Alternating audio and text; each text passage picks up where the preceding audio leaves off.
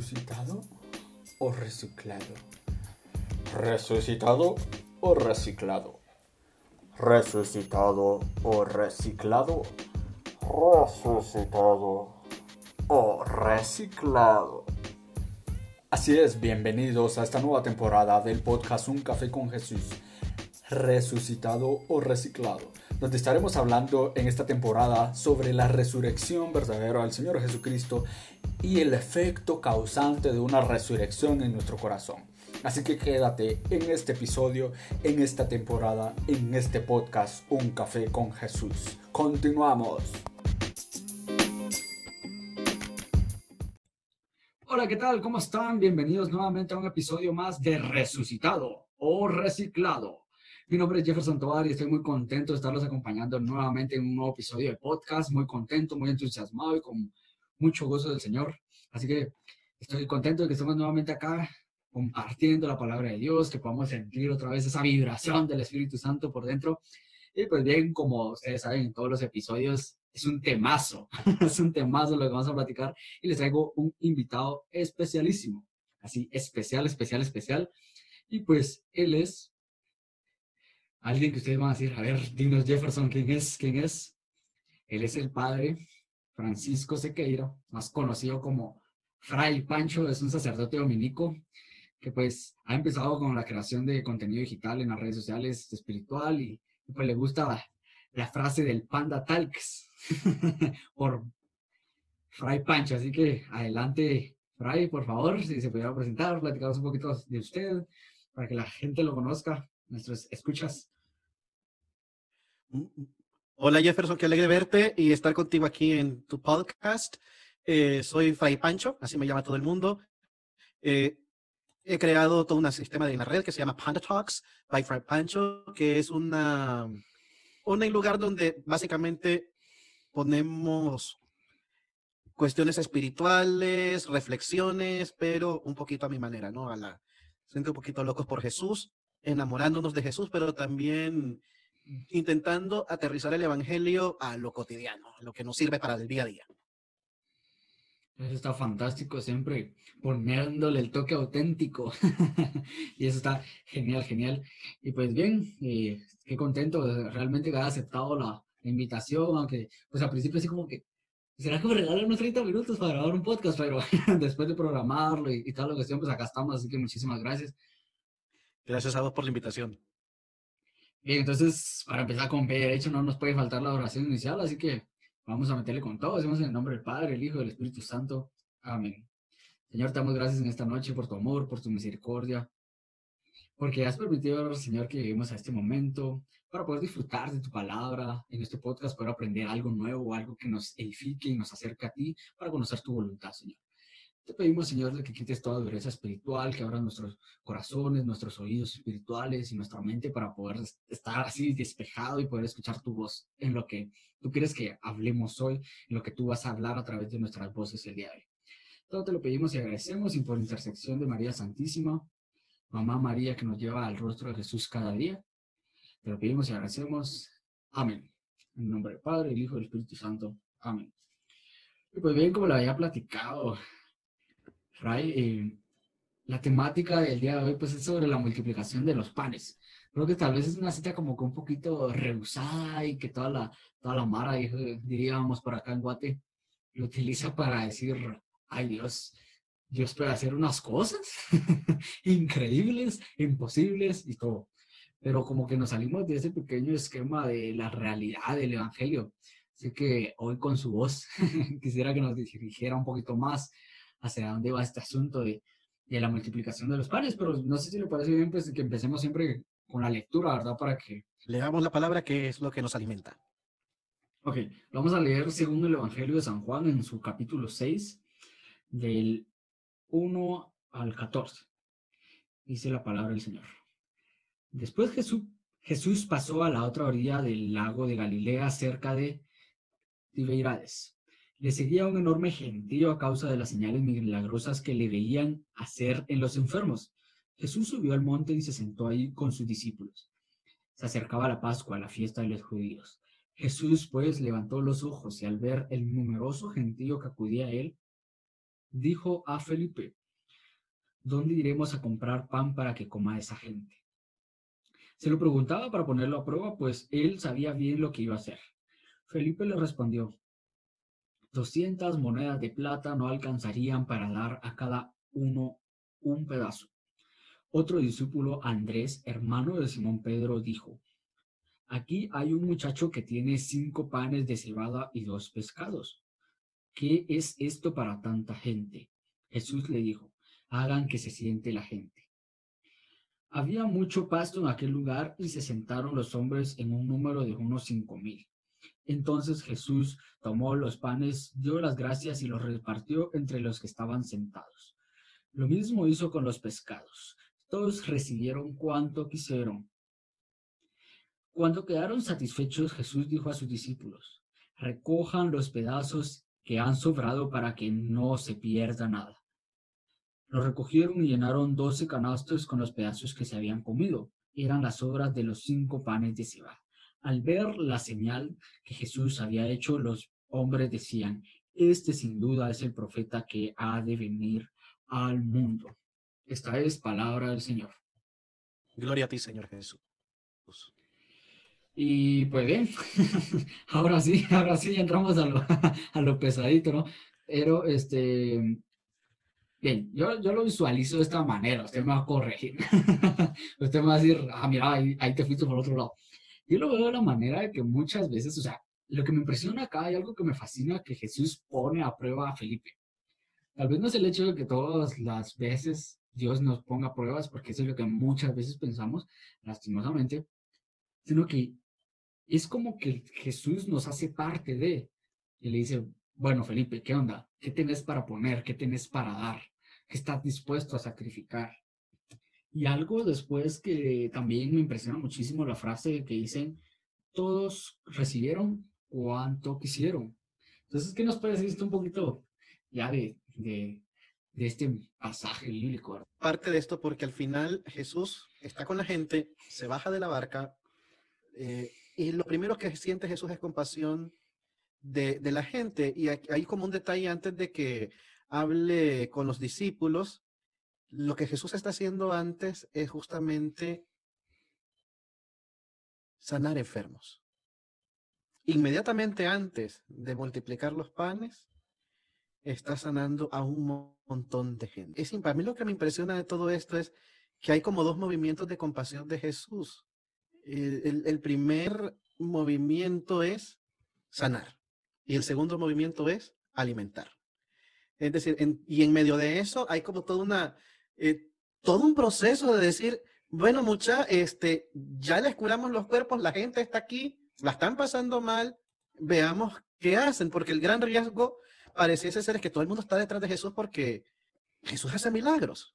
Jesús hace milagros y entonces al final la gran tentación podría ser como, como estabas diciendo hace un ratito, eh, bueno, hay que Jesús se la vea. Vos, sos el que sanás, vos, vos sos el que resolvés. Y yo no me involucro. ¿No? Y, y ahí es donde probablemente nosotros como cristianos podríamos tener un Jesús reciclado, es decir, eh, que, no es el resucitado, sino el que vamos reciclando y que, es el que nos quita las responsabilidades de la vida. O sea, estoy enfermo, curame, tengo hambre, eh, dame de, comer, eh, se me perdieron las llaves, encontrámelas. Entonces, es esa, es, un reciclaje de Jesús que aparece solamente cuando tenés problemas o cuando tenés grandes issues que resolver. Y ahí entramos en el problema. Yo contaba hace, creo que ya lo conté en, un episodio anterior, de que yo pues perdí primero básico, ¿no? la secundaria, primer grado de, las, de la secundaria, el, el, el golpe, ¿no? Creo que andaba fregando, yo andaba sea, no andaba haciendo lo que tenía que hacer, estudiar, que era lo que me mandaban mis papás a la escuela, ¿no? Lógicamente, pues en ese entonces tenía 13 años, no conocía al Señor y pues nada, de nada, pues o sea, yo era de aquellos católicos fanáticos que a las provisiones, que qué bonito, que desde salida hasta la que entraba, fanático, católico fanático. Que, exacto, exacto, exacto. Entonces, da la casualidad que yo pues recibí como que mis notas anticipadamente antes que se los entregaran a los papás. Y me dice el, profesor de computación, mire, usted perdió, ¿ah? así, de lo más fresco. Y yo, ¿qué? sí, mire, y hasta me enseña, ¿va? hasta me enseña. Y yo, no puede ser, ¿va? Me desbaraté y todo. Y adivine qué fue lo primero que hice. Ir al Santísimo. y algo como... Como, solemos hacer. Exacto, lo que tenía que hacer todos los días lo estaba haciendo simplemente cuando tenía una necesidad. Entonces viene, y lo que es interesante de esta pequeña anécdota es de que como, como dice el chavo, vuelve el perro arrepentido con, con la cola entre las patas. Tengo yo y pasé como, no sé cuánto tiempo, una media hora, una hora ahí, Señor, mira, no quiero perder el año y ahí va, va a darle, va a darle al Señor.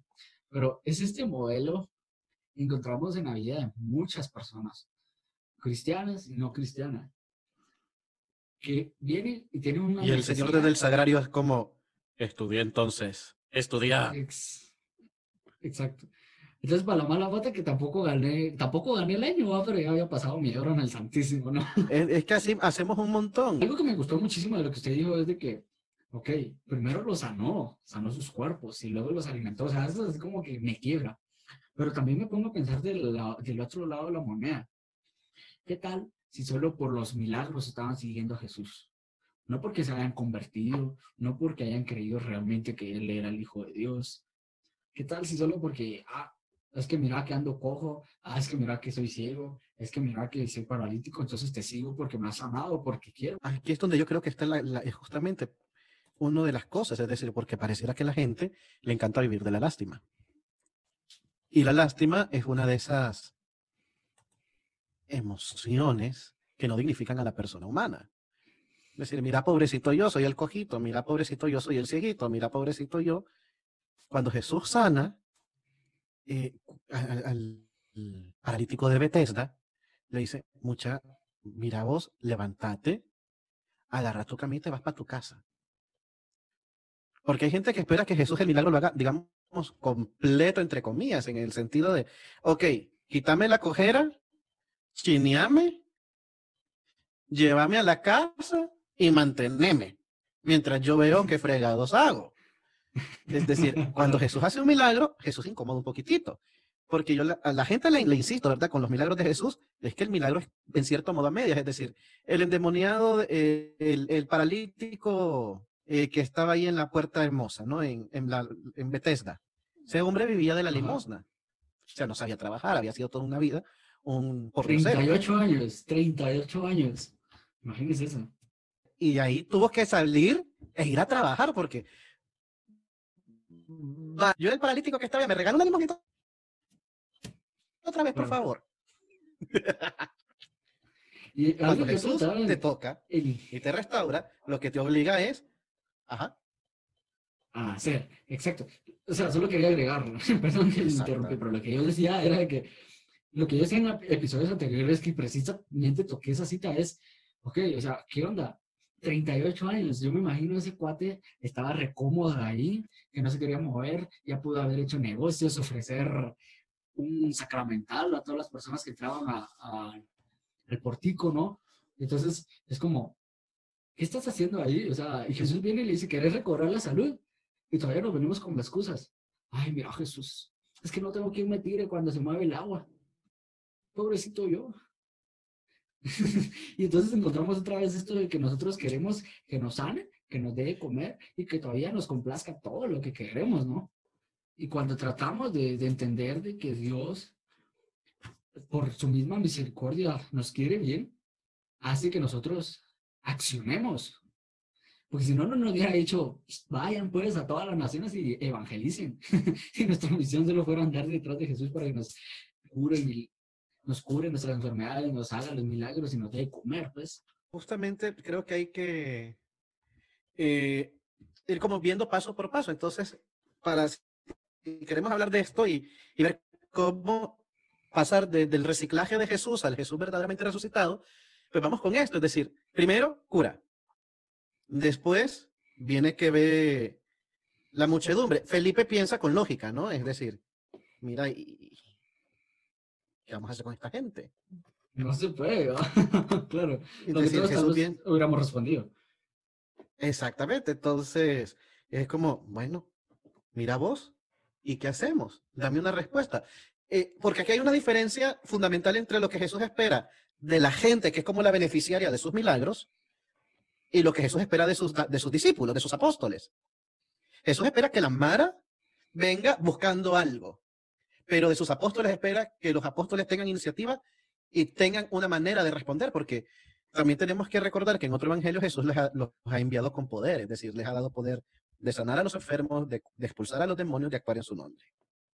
Es decir, los discípulos no, no, no están como en la muchedumbre para, dame, sino, bueno, tú eres mi discípulo, tú eres apóstol mío, tú estás conmigo. Es decir, te escogí para estar en la viña y para ser obrero de mi viña. Proponeme soluciones. Proponeme soluciones.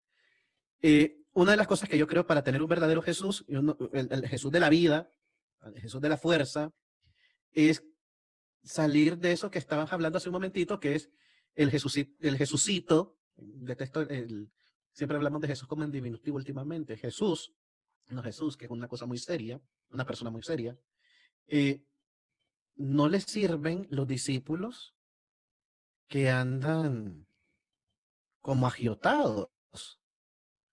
Les sirven los discípulos que son proactivos. No les sirve la gente que se anda quejando. Para su discipulado necesita gente que asume el liderazgo, es que tome acción y que tome responsabilidad frente a una situación que se les viene encima. Y creo que yo siento, o sea, yo lo visualizo así que hoy por hoy lo que nos afecta de que nos quedamos con ese Jesús para niños de la catequesis, ¿no?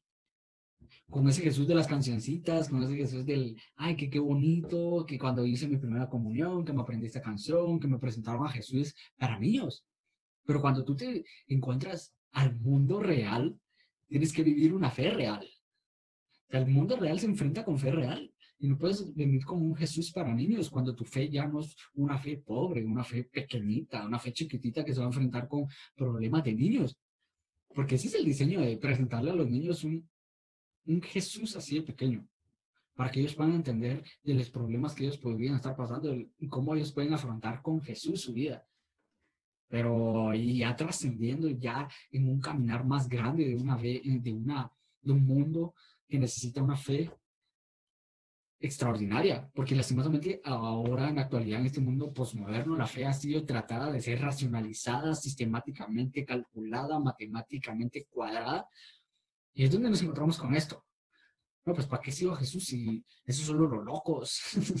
Mejor solo que me haga milagros, me dé alimento y órale, pero ¿por qué tomar acción? Si es un Dios que va a dar, no que pide, ¿no? Es un Dios que tiene que dar, porque se supone que, o sea, venimos con esos estereotipos, es omnipotente, omnisciente, omnipresente, entonces hazlo todo tú, ¿no?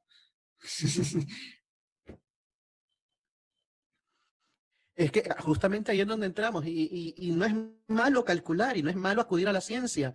Y, es decir, la fe y la razón y nuestra razón es una razón, es no es una fe mitológica. Pregunta inmediatamente después, mira, pero es que 200 denarios no nos, no nos da un denario es el equivalente a un jornal que alguien ganaba, no, por ah, el salario de un día, ¿no? Serían como 100 quetzales, digamos, ahora, por decir algo. Decir, entonces, 200 denarios, 2.000 quetzales no nos da para alimentar a todo ese montón de gente. Es demasiada gente y no tenemos suficiente pisto. Tendríamos que trabajar básicamente casi todo el año para darles de comer. Y aún así nos quedamos cortos. Es lo que le está diciendo Felipe. Jesús no se opone a que hagamos cálculos. Eh, eh, Felipe está en lo correcto. Jesús ha dicho que cuando uno se mete a construir algo, no lo hace como un necio sin calcular eh, los materiales que necesitas para terminar la torre. Es decir, hacer cálculos y ser racional no es no tener fe. Sin embargo, ser racional y pensar y sacar los cálculos y ver las cosas con objetividad implica reconocer qué es lo que tengo a mano. Porque es que Felipe lo que está diciendo es lo que no tienen. Mira, no tengo 200 denarios para esto. Es que Jesús no te está preguntando qué es lo que no tenés. Si no lo tenés, no contás con eso. Sencillo. En la fe es una fe bastante práctica. Es que, Señor, yo no tengo, pues, no tengo, el, eh, no, no, tengo título universitario. Bueno, mi hijo, ¿qué quieres que haga? No lo tenés, no vamos a partir de eso. Entonces ahí es donde salta. Andrés, el hermano de Pedro, y le dice, mira, cambiemos el discurso, cambiemos el discurso porque si nos ponemos a discutir qué es lo que no tenemos para estar lloriqueando sobre lo que no tenemos, y esto lo hacemos mucho, ¿eh? Somos expertos en lloriquear por sobre lo que no tenemos. Eh, Fijémonos en lo que tenemos, ¿no? exactamente, fijémonos en lo que tenemos. ¿Qué tenemos aquí? Bueno, aquí lo que tenemos es, aquí hay un guiro que tiene cinco panes y dos pescados. Ahora, ¿qué, qué, qué es esto para tanta gente? No sé. ¿Qué es esto para tanta gente? No sé. Este, Andrés propone una solución, pero al tiempo de que propone una solución, como es lógico, por simple matemática, cinco panes y dos peces no da para tanta gente. Pero por lo menos ya dan un paso. Eh, el primer paso fue, mira qué hacemos. Segundo paso, mira, no tengo. Tercer paso, aquí hay. Cuarto paso, siéntense, que la gente se sienten y deme lo que tienen. Aquí es donde está la diferencia. Ok, porque es que si vos lo tenés y no lo pones en las manos de Jesús, el milagro no va a acontecer. O sea, cinco panes y dos pescados en las manos del guiro no, no significa nada. Cinco panes y dos peces en las manos de Jesús es toda la diferencia. Claro, claro. Y es donde entra ese efecto causante de creer en un Jesús resucitado, efectivamente. Porque me pongo a pensar, o sea, Jesús en la vida cotidiana es como, ok, ¿quieres que te... Pongamos un ejemplo así en el aire. ¿Quieres que te sane el cáncer? Ok, así, estoy orando todos los días, estoy estoy pidiendo ese milagro, amén. pero ¿qué tenés? O sea, ¿qué tenés que me puedes dar a cambio? Ahora, si yo vengo y le digo, bueno, Señor, no tengo nada, te doy mi corazón, te doy mi vida y órale. Ahí sí que sea tu voluntad, como dijo Jesús, no que sea mi voluntad, sino que sea la tuya. Yo te entrego mi vida y mi corazón y para la que te pueda servir, pues ahí está. Entonces, es el cambio de actitud también es un cambio actitudinal, pero no solamente es actitudes interiores, porque eso es muy fácil. Y aquí está mi corazón y aquí está... No, no, aquí está lo que yo tengo. A ver, ¿qué tenés vos ahí a mano? Yo a mano tengo, señor, un micrófono, una compu, este, y que esto para evangelizar el mundo. Nada. Honestamente, nada. Yo lo que tengo es la ganas de hacer un podcast. ¿No? Que es objetivamente uno más en un océano de podcast. Eh, ¿Qué es lo que yo tengo? Tengo unas paginitas que se llaman TED Talks, eh, TED Talks, Panda Talks en Facebook y en Instagram. Y que es hacer un Panda Talks en un mundo donde hay cosas más interesantes para escuchar. Nada. Objetivamente no son nada. Son, eh, yo no sé cuántos seguidores tienes tú, pero en, mi, en el Panda Talks de Facebook tengo 700 y algo y en Instagram tengo aproximadamente 300 o 400. Objetivamente, en cantidad no es nada. Cuando hay cuentas de 1.5 millones de personas eh, viendo cosas más interesantes, ¿no? ¿Qué es esto objetivamente? Cinco panes y dos pescados. En mis manos es nada. Pero en las manos de Jesús lo es todo. ¿Por qué? Porque Jesús agarra esto, que son los instrumentos que tenemos, que no es mucho, y no llega al millar de gente, pero este grupo de gente que tampoco es insignificante, porque son 700, 400, son mil y resto de gentes, con una palabra dicha con amor a Jesús, puesto en las manos de Jesús, le cambia la vida a alguien estaba pasando un momento de depresión y de tristeza y entonces se vuelve un efecto multiplicador. A mí, en, esta experiencia de redes sociales, esto de, la multiplicación de los panes se me hace como muy palpable, ¿no? Es decir, en algún momento alguien me escribía, mira, eh, escuché la charla tal que dieron eh, en X lugar. Y eso me sonó en la cabeza y tomé estas decisiones y entonces salvé mi matrimonio y mis hijos ya cambiaron de actitud y entonces una persona te escucha, una persona te lee, pero le cambiaste la vida a toda una familia. Y si le cambiaste la vida a toda una familia, eso cambia sus actitudes con sus compañeros de trabajo y cambia sus relaciones con sus papás. Entonces al final fue uno que se multiplica por diez. Cuando vos pones las cosas en las manos de Jesús, Él se agarra, las agarra y se encarga de que se multipliquen porque van en sus manos. Porque no es mi fuerza, no son mis recursos, es su gracia. No, sí, sí, literalmente eso me, creo, me, me dejó así como que, no, pues, no lo había dimensionado realmente en esa, desde ese punto de vista, pero es efectivo, o sea, es totalmente toda la razón de decir, esto es lo que tengo, esto es lo que te puedo dar. Y, y no es tanto como ese ponernos a lamentar qué es lo que nos falta, porque tal vez para nosotros ahorita nos podemos poner a, a, a decirle al público qué nos falta para tener un equipo millonario de grabación, ¿no? y cómo estamos haciendo que este podcast llegue a ellos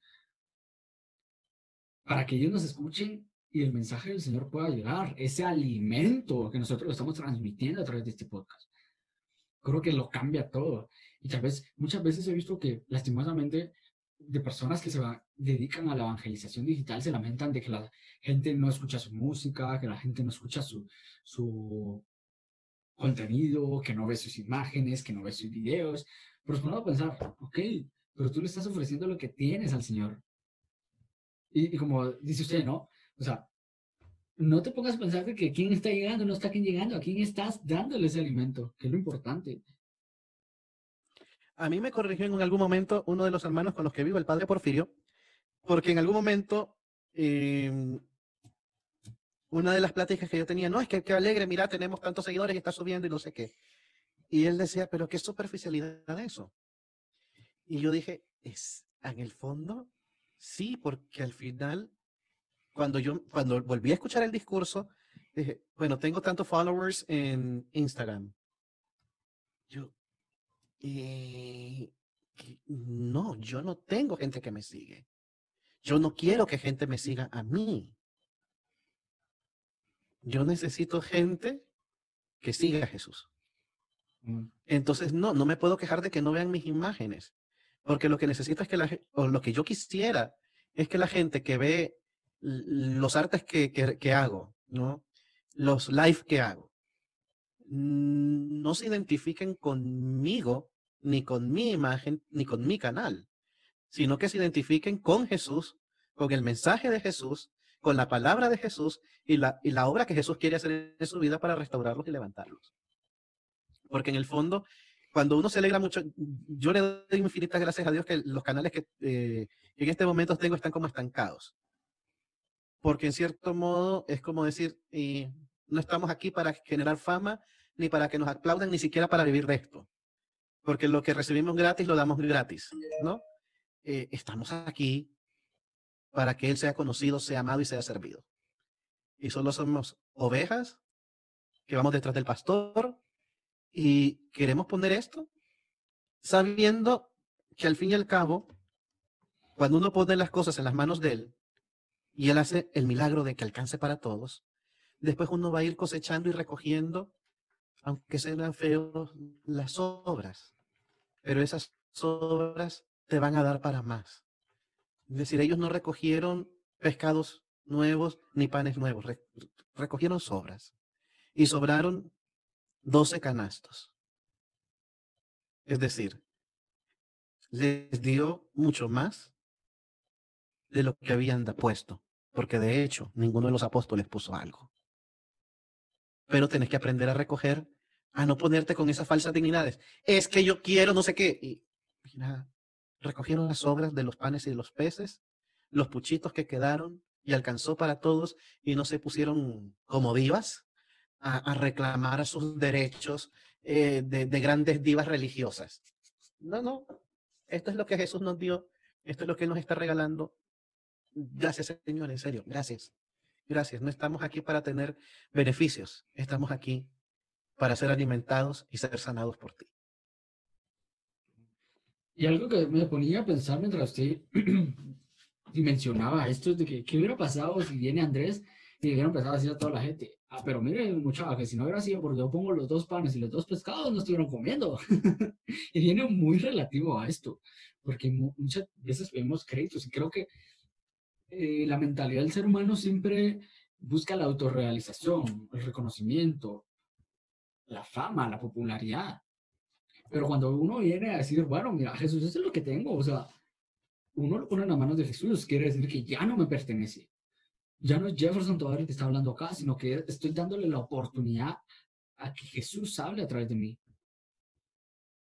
Entonces, ahora, precisamente el episodio, el último episodio que subí, me decía una chica argentina, esa mira que qué lindo lo que dijiste, que mira, está fantástico, que, ala, es que qué bonito predicas, y yo, gloria a Dios, fue el Espíritu Santo el que me está diciendo qué es lo que yo tengo que transmitir a la gente. No soy yo que, el que viene y estudié 30 horas de oratoria sin parar para poder armar un podcast. No soy yo el que agarré por mis propios méritos la Biblia y me la aprendí de pies a cabeza.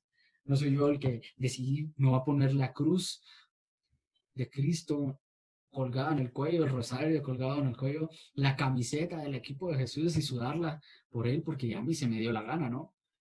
Sino que dar la pauta a alimentar a través de lo que yo tengo, de lo que yo le puedo dar a Jesús y que Jesús haga lo que tenga que hacer. Así tiene que ser. Es que, otra vez, lo mismo, aunque parezca estarle patinando al, mismo tema, nosotros somos siervos inútiles y solo tenemos, hacemos lo que tenemos que hacer. Eso es lo que importa. Todo lo demás, vanidad de vanidades, todo es vanidad. Y qué rico saber de que lo que hacemos toca a la gente. Pero en el fondo no los toco yo, los toca Jesús porque somos instrumentos inútiles en sus manos, porque somos pecadores, somos falibles, estamos en camino de santidad, pero no somos santos.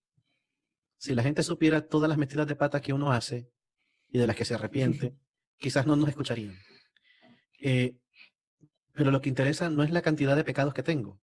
Lo que interesa es que somos instrumentos inútiles, falibles, heridos, y porque vamos heridos por el camino, sabemos que podemos sanar. Sanarnos en Jesús y mostrarles a otros ese camino de sanación que es Jesús. Porque vamos en el camino muertos de hambre. Pero hemos encontrado a Jesús que sacia nuestra hambre y nuestra sed. Porque el que come de este pan y bebe de este cáliz tendrá vida eterna. Y es lo que le dice a la samaritana al borde del pozo, ¿no? Este, yo te voy a dar, si bebes de esta agua, nunca más volverás a tener sed. Si nosotros comemos de su pan y nos alimentamos de su palabra, nunca más tendremos hambre.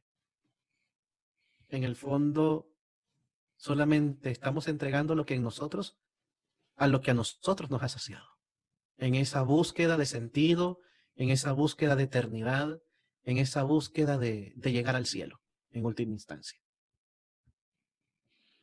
¿Sabe algo bien que tengo bien claro? Es cómo nosotros damos lo que, o sea, también la razón es importante, el motivo con que nosotros damos lo que tenemos y en las condiciones que lo damos. Eh, creo que, o sea, pudieron haber cinco panes que eran de antier, que estaban tiesos.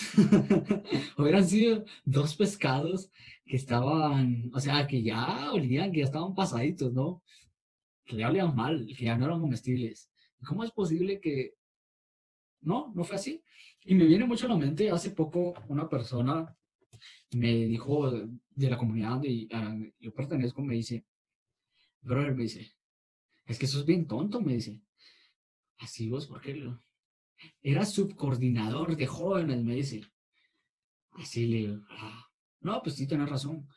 Sí, muy bonito estar ahí enfrente, le digo, realmente muy bonito, le digo. Y me dice, pero ¿sabes qué es lo que pasa? Me dice. Es que tu, tu orgullo, tu forma de ser, tu carácter fuerte, tu aquí, tu allá, y empezó a numerar todo lo que, lo que creía que yo era.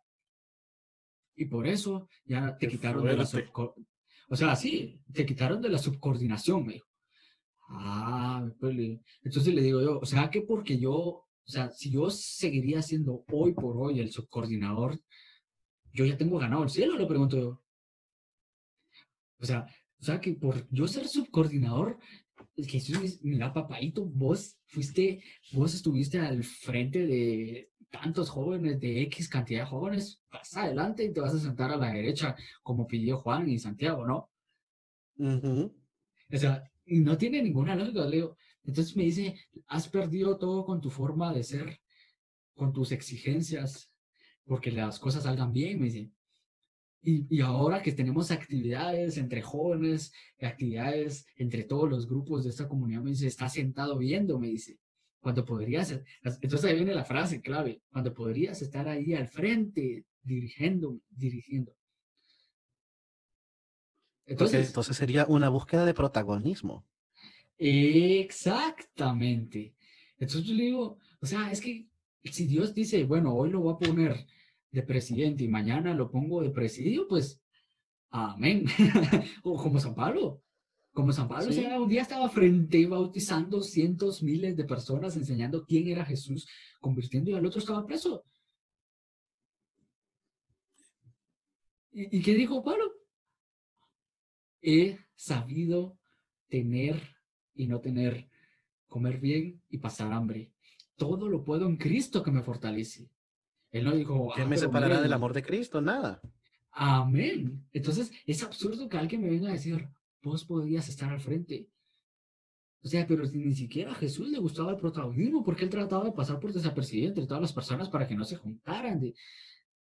O sea, él tampoco, no, no era como que, ah, miren, miren, mis discípulos allá hay 400 enfermos, entonces nos vamos a ir a meter ahí, vamos a empezar a tirar hechizos, a tirar milagros y van a ver que las montañas se van a mover. O sea, no, eso no vino por un protagonismo, pero la esencia de servir bien, de dar mis cinco panes y mis dos pescados en calidad, o sea, no viejos, no pasados, es lo que da la esencia, la pauta a que las cosas se realicen bien, a que el Señor los reciba con agrado y que así pueda alimentar a miles de hombres sin contar mujeres y niños, dice la palabra.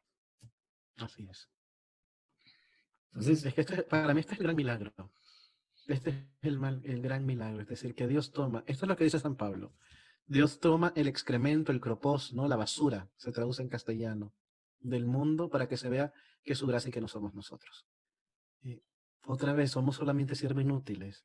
No porque no nos creamos gran cosa, sino porque la gloria y el honor es para Él, no para nosotros. Entonces, realmente me encantó haber compartido muchísimo con usted. Creo que ahí está súper bien definido este pasaje. Creo que a la gente ya le quedó de maravilla. Y realmente le, agradezco un montón y pues me gustaría que nos regalara las últimas palabras, algo que le dijera, algún mensaje que le quiera transmitir a nuestros escuchas y por supuesto que nos posteriormente nos regale la oración final y la bendición. Eh, yo tres cosas, ¿verdad? Eh, para la vida espiritual, ¿no? Que para poder alimentarse de Jesús y poder al final tener ese sustento en el espíritu, tres cosas, ¿no? Oración, sacramentos y perseverancia. Oración, entendiendo por oración no una fuga mundi, no escaparnos del mundo, sino esa oración de diálogos sinceros como los que vemos hoy en este Evangelio y con Jesús. De Jesús que me dice, mira, ¿qué vamos a hacer? Yo que le respondo, no tengo. El otro que le dice, aquí hay. El otro, Jesús, tráemelo, vamos a ver qué hacemos juntos esa oración dialogante real, sin pretensiones falsas y sin afectaciones extrañas, ¿no? esa oración de vivo contigo, es decir, yo vivo contigo, tú vives conmigo, vos y yo estamos juntos, esto es, somos familia, Jesús y yo somos familia y, y hablamos como familia. Relación de intimidad con Jesús real, real, real. Segundo, sacramentos porque es objetivamente donde Él se nos da como alimento, Eucaristía, donde Él nos alimenta también con su misericordia, confesión, donde Él nos hace parte de su cuerpo, bautismo, donde nosotros garantizamos nuestra fe, confirmación, donde hacemos votos, promesas a Él para vivir una vida según su llamamiento, matrimonio, orden sacerdotal, donde le ponemos en lo que somos, así, pero de manera radical aquí, Señor, lo que soy y lo que tengo es tuyo, porque ya me voy de este mundo, este, me, siento mal, estoy enfermo y no sé para dónde va a terminar esta cosa, unción de los enfermos. El último acto de la fe, ¿no? De decir, aquí estoy, soy tuyo. Sacramentos. Y por último, perseverancia, porque a veces Jesús nos pide justamente que entreguemos lo poquito que tenemos y estamos demasiado apegados y entonces queremos subir como el joven rico porque no nos gusta perseverar. Cuando Jesús nos pide, entregame eso que tenés, que vos crees que es lo único y lo más preciado en tus manos, eso no es tuyo, en mis manos va a ser más. Hay que perseverar justamente cuando, de maneras que no nos gustan, Jesús nos pide un acto de fe y ese acto de fe es, entrégame, entrégame, pásamelo a mis manos. Y en vez de salir corriendo y decir, no, es mío, mío mi pan, mío mi pescado, ahí se ven. es decir, no, Señor, yo sé que en tus manos, si persevero en esto, en tus manos va a ser mucho más. Va a ser mucho más. Y va a ser maravilloso. Va a ser maravilloso porque todo lo que se pone en tus manos, todo lo que se pone, todo lo que toca tu poder, es mucho más grande. Mucho más grande que lo que yo puedo hacer con mi frágil humanidad que te falla con el pecado. Eso les quisiera decir al final. Amén. O sea, sí, realmente creo que en este episodio más de lo que hablé aprendí. y eso es buenísimo. Así que muchísimas gracias realmente. Pancho, entonces, si me regalar la oración final. En el nombre del Padre, del Hijo y del Espíritu Santo. Amén. Señor y Padre Eterno, te damos gracias por todos los santos deseos e inspiraciones que has puesto hoy en nuestro corazón a través de este momento que me he dado para escuchar tu palabra y acercarme de algún modo a ti. Te pido, Señor, perdón por mis pecados y dame la fuerza para hacer realidad estos buenos y santos propósitos que surgen hoy en lo más íntimo de mi corazón. Reina del Santísimo Rosario, Madre y Señora nuestra, enséñanos a contemplar a tu Hijo Jesús. San José, Padre y Señor nuestro, guárdanos, como guardaste a la familia de Nazaret. Ángel de mi guarda, guíame y defiéndeme. Santo Domingo de Guzmán, mi Padre, fundador e inspirador, ayúdame a vivir en la verdad e intercedan por mí ante Dios. Amén. Amén. Que el Señor esté con ustedes. Con su espíritu. Que la bendición de Dios Todopoderoso y Eterno, Padre, Hijo y Espíritu Santo, descienda sobre ustedes y con ustedes permanezca siempre. Amén. Amén. Muchísimas gracias, Jefferson. A usted, Padre, grandioso estuvo este podcast, como le digo, me encantó realmente compartir con usted y a todos nuestros oyentes. Espero que hayan disfrutado esta enseñanza tan profunda, tan fantabulosa, diríamos, ¿no? Y siempre el gran favorazo que les quiero pedir, siempre que estén conectados con el Señor, que si pueden seguir el podcast, lo sigan, lo compartan y así como nosotros estamos poniendo nuestro granito de harina, ustedes pongan su granito de harina compartiendo para llegar a miles de miles de personas que necesitan ese alimento espiritual. Así que muchísimas gracias. Este fue un episodio de Resucitado o Reciclado, una producción del podcast Un Café con Jesús, el único café que calienta el frío de tu corazón. Hasta la próxima.